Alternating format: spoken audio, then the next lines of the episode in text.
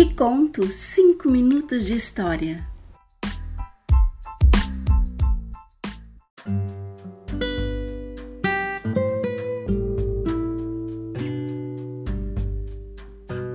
Tudo o que vamos fazer na vida tem que haver o sacrifício. Às vezes sacrificamos e às vezes somos sacrificados.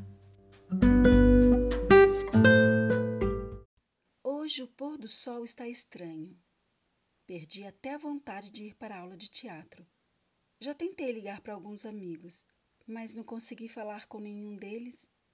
Liguei para uma amiga que não vejo faz tempo. Ela me atendeu com a voz suave e doce, como sempre. Pela sua reação eufórica, percebi que ela se sentiu feliz em saber que era eu.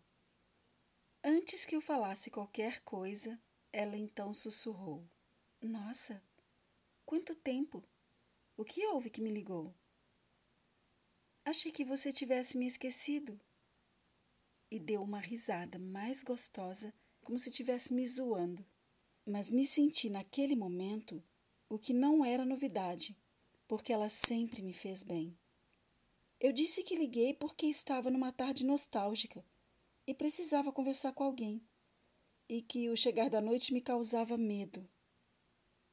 Ela foi a única pessoa que atendeu ao telefone.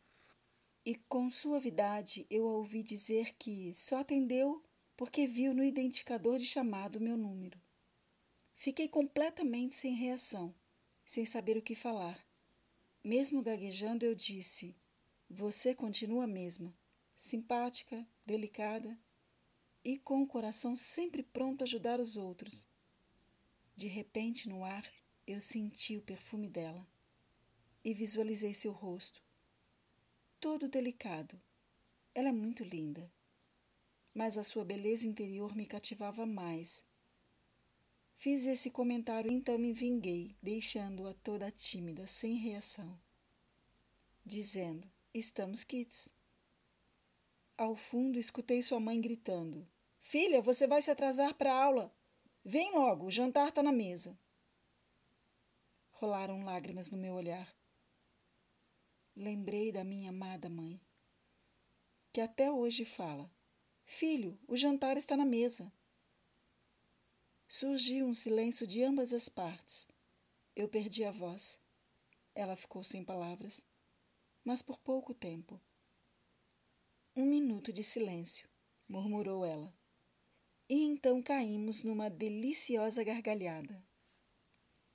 Falei um pouco da minha vida, que eu continuava trabalhando com estofados, estava estudando teatro, continuava fazendo locução na mesma rádio e que pretendia fazer uma faculdade de jornalismo. Isso se eu conseguisse uma bolsa, é claro.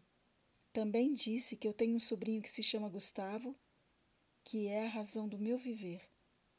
Ela me disse que estava no mesmo emprego, que a felicidade sempre estava ao seu lado, que a faculdade ocupava muito seu tempo, mas, porém, a deixava completamente entusiasmada com o futuro, que havia deixado de ir para as baladas, pois precisava de um pouco de paz espiritual. Enfim, em pouco tempo, falamos de muito tempo. Tentei desligar o telefone, mas ela disse que não. Precisava um pouco mais da minha presença. Eu perguntei: Vai faltar a aula?